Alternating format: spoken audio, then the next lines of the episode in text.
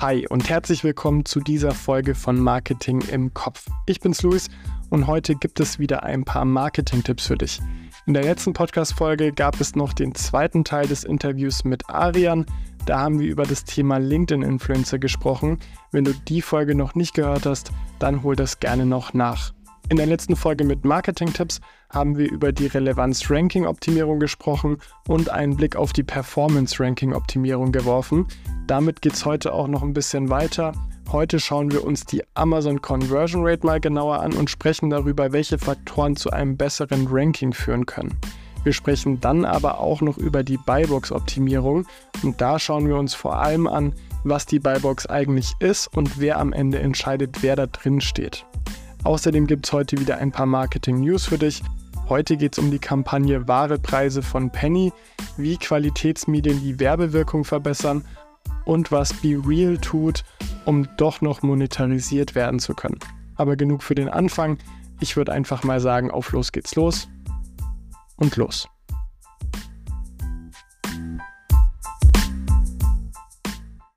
Starten wir also direkt rein in die heutige Folge.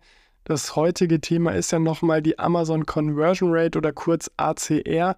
Vielleicht nochmal, was bedeutet das Ganze, weil es ist ja jetzt doch schon zwei Wochen her.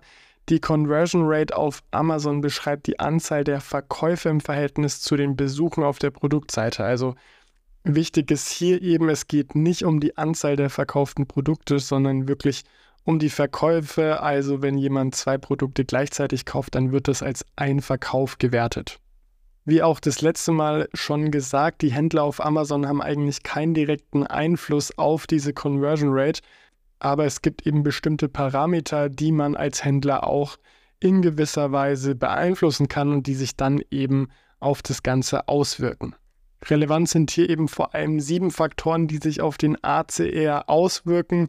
Das erste, das sind die Produktinformationen, dann die Produktbilder, an dritter Stelle die Verweildauer und die Bounce Rate, positive Kundenbewertungen, negative Kundenbewertungen und als vorletztes dann eben noch die Beantwortung von Kundenfragen und als letztes der eigentliche Preis des Produktes.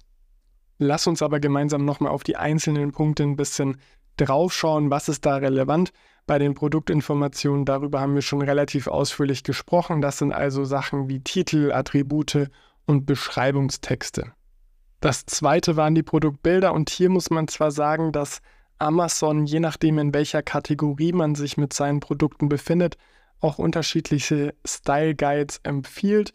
Aber ganz grundsätzlich kann man sagen, dass ja, es eine Mindestanforderung an die Bildauflösung gibt. Also die Kundinnen und Kunden sollen entsprechend auch das Ganze vergrößern können und dann auch richtig sehen, wie das Produkt dann eigentlich aussieht. Das Produkt muss einen rein weißen Hintergrund haben und mindestens 85 Prozent der Bildfläche ausfüllen.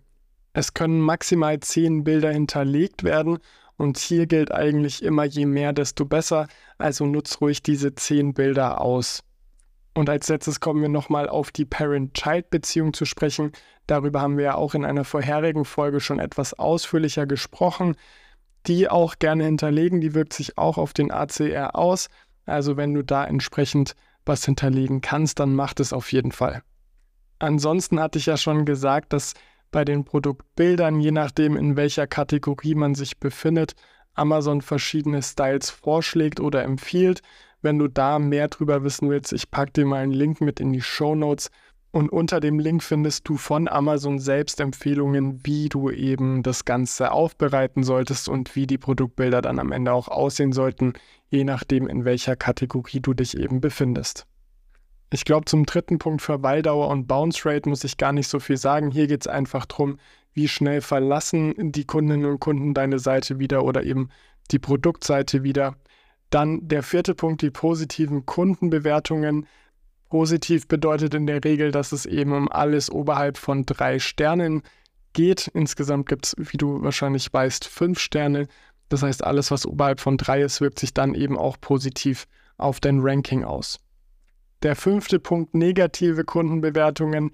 Die gibt es natürlich auch. Es gibt immer jemanden, der ein Problem bei der Lieferung oder mit dem Produkt oder sonst was hatte.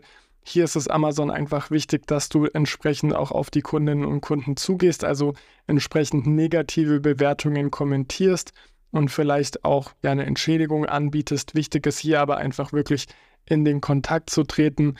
Du kannst natürlich auch positive Rezensionen kommentieren. Das ist zwar für die Kundenbindung gut, interessiert Amazon aber tatsächlich nicht so. Also solange deine Bewertungen gut sind, brauchst du eigentlich nichts zu machen.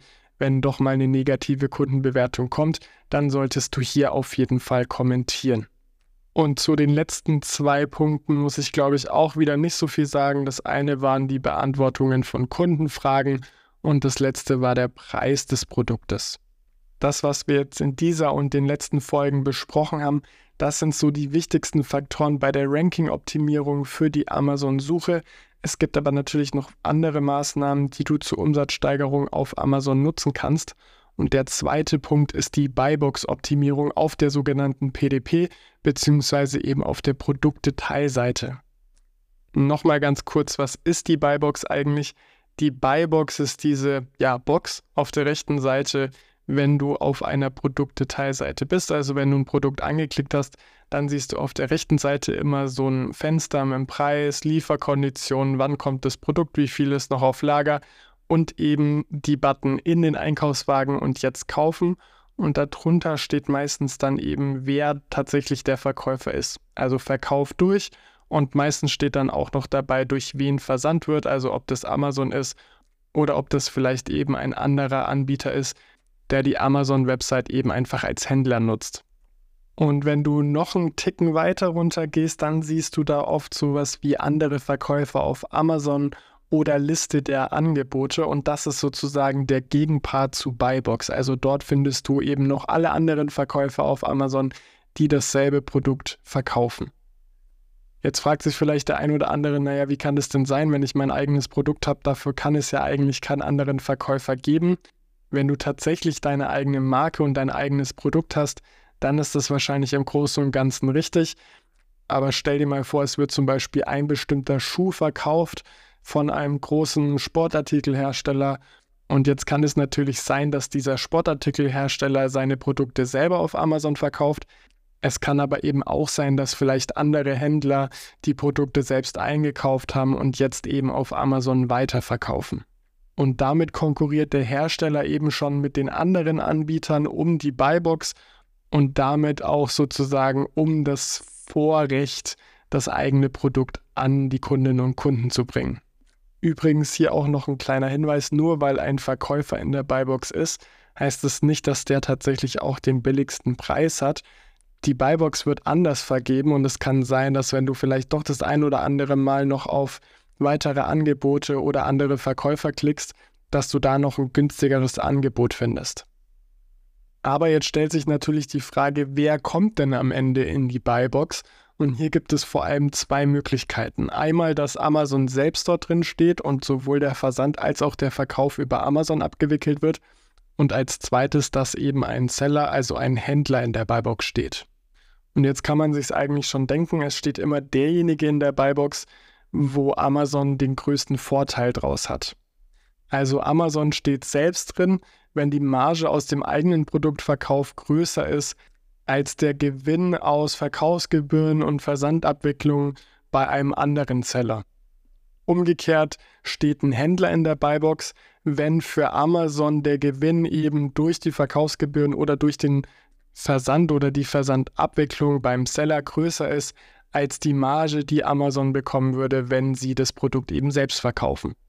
Das ist jetzt einmal sehr pauschal erklärt, wie die Buybox funktioniert und wann wer dort drin ist.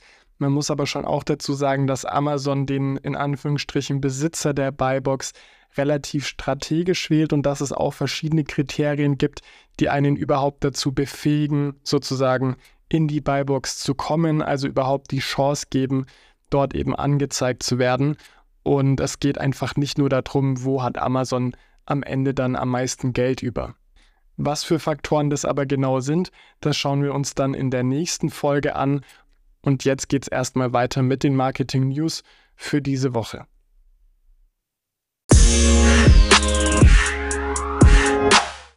Kommen wir also zu den Marketing News und anfangen möchte ich diese Woche mit der Studie Reputation Impact, die sagt, dass vertrauenswürdige Medienmarken die Werbewirkung deutlich steigert.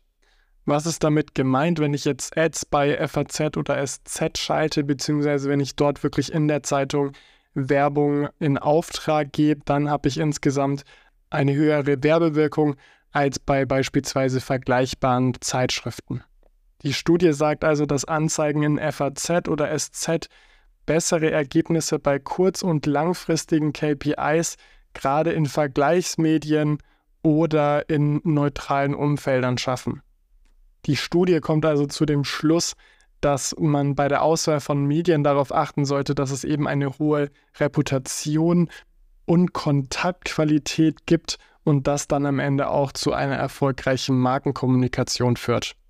Ich möchte an der Stelle aber kurz darauf hinweisen, dass die Webseite, wo ich das gefunden habe, Republic Marketing und Media Solutions ist und die über individuelle Lösungen im Umfeld von der FAZ und SZ berichten. Damit möchte ich sagen, dass es auch gut sein kann, dass eben andere qualitativ hochwertige Medien genauso gut geeignet sind, um Werbung oder Anzeigen zu schalten wie die FAZ und die SZ und sich diese Ergebnisse nicht zwangsläufig nur auf diese zwei Medien begrenzen. Das zweite Thema, über das ich heute sprechen möchte, ist Be Real, also die Social Media Plattform. Es wurde schon an den verschiedensten Stellen und auch schon hier im Podcast darüber gesprochen und diskutiert, ob Be Real irgendwann den Sprung schafft, eine ja kommerzielle Plattform zu werden, ob Be Real sich irgendwie monetarisieren kann. Da sahen viele bisher eher schwarz. Jetzt versucht Be Real aber doch einen Schritt und zwar mit sogenannten Real Brands und Real People. Was heißt das jetzt konkret? Es gibt ein neues Update, mit dem Marken und Prominente auf die Plattform gebracht werden und hier eben Fans die Chance gegeben werden soll, das echte Leben mitzubegleiten und eben mehr private Einblicke zu bekommen. Wie schon gesagt, bisher hatte BeReal Probleme bei der Nutzungszeit und vor allem auch bei der Monetarisierung. Also im schlimmsten Fall wurde die App einmal am Tag geöffnet, um eben dieses eine Bild zu machen und dann zu posten. Und dann wurde vielleicht noch einmal geschaut, was die anderen und die Freunde so gepostet haben, aber ansonsten hat man nicht viel Zeit auf der Plattform verbracht. Und das ist eben auch ein Nachteil, um das Ganze dann rentabel zu machen. Und das soll jetzt eben geändert werden. An der Stelle übrigens nochmal ein Shoutout an Ziel Abeck, die schon relativ früh damit angefangen haben, Be Real auch im Unternehmenskontext zu nutzen. Ich weiß aber aktuell nicht, ob das immer noch der Fall ist. Als drittes Thema möchte ich noch über die Penny-Aktion Wahre Preise im letzten Sommer sprechen. Das Ganze wurde nämlich wissenschaftlich begleitet und jetzt gibt es die Auswertung dazu. Für alle, die nicht mehr wissen, was das genau war, Penny hat im Sommer 2023 für insgesamt neun Produkte mehr Geld verlangt, also sozusagen Aufschlag genommen, um die Warenkosten eben abzudecken oder zu zeigen, was die eigentlichen Kosten von diesen Produkten sind. So hat der Master Marchese dann über 90 Prozent mehr gekostet und 5 Prozent sind beim veganen Schnitzel draufgekommen. Insgesamt muss man sagen, dass am Ende natürlich weniger von den entsprechenden Produkten gekauft wurde, wobei man auch dazu sagen muss, dass Bio-Käufer oder Kundinnen und Kunden, die normalerweise Bio kaufen, weniger preissensibel waren. Die Leute, die die Produkte trotz des höheren Preises gekauft haben, da sagen 93 Prozent, dass sie es eben immer gekauft haben und deswegen auch jetzt wieder, auch mit dem höheren Preis. Und 86 Prozent haben gesagt, dass es eben auch um Nachhaltigkeit geht und dass das ein Faktor war.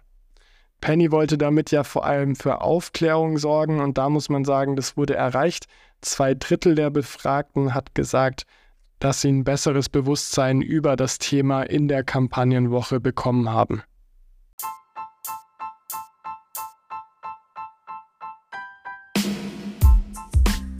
Das war's für heute auch schon wieder. Heute ging es um die Amazon Conversion Rate und die Buybox-Optimierung. Du weißt jetzt, welche Faktoren zu einem besseren Ranking führen können und wer am Ende entscheidet, welcher Händler in der Buybox steht. Außerdem gab es wieder Marketing News. Lass mich gerne wissen, wie du dieses Format findest. Heute würde mich interessieren, was du vom Update von BeReal hältst. Denkst du, das reicht, um die Nutzungsdauer der Plattform zu erhöhen und damit auch Möglichkeiten der Monetarisierung zu haben? Oder ist es letztendlich nur ein Tropfen auf den heißen Stein? Und als zweites würde mich interessieren, bald gibt es ein Interview zu Lead-Generierung und Direktvertrieb. Wenn du dazu Fragen hast, dann immer her damit. Alles Wichtige zur Folge und zum Beantworten der Fragen findest du wie immer in den Show Notes oder unter deinem Player. In der nächsten Folge mit Marketing-Tipps nächste Woche schauen wir uns dann an, welche Kriterien denn jetzt tatsächlich relevant für die Buybox sind. Da werden wir dann über sowas wie Preis, Versandoptionen und Seller-Ranking sprechen. Wie immer bleibt mir sonst nur noch zu sagen, wenn dir gefällt, was du hörst, dann lass gerne eine 5-Sterne-Bewertung da, abonniere kostenfrei den Podcast und schreib mir gerne, was dir an der Folge am besten gefallen hat. Ansonsten war es das heute von meiner Seite. Wir hören uns in der nächsten Folge. Mach's gut, bleib gesund und ciao.